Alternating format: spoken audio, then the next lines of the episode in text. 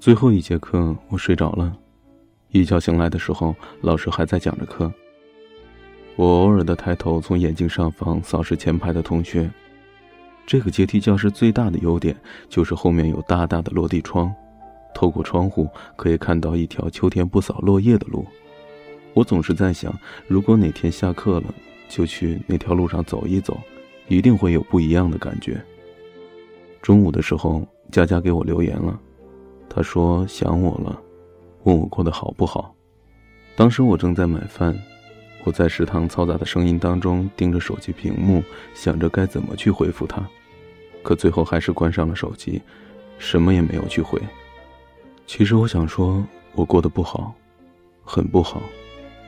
可是我说了，又有什么用呢？校园广播在放着时光煮雨。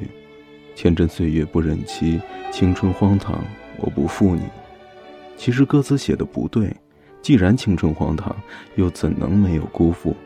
只是说不清究竟是谁辜负了对方吧。我现在每天和少爷一起上自习、刷题、背单词、喝不放糖的咖啡，偶尔嘲笑或者吹捧一下对方，而更多的时候，我则是一个人听歌、吃饭、上课。走走停停，一群人怎么走着走着就散了？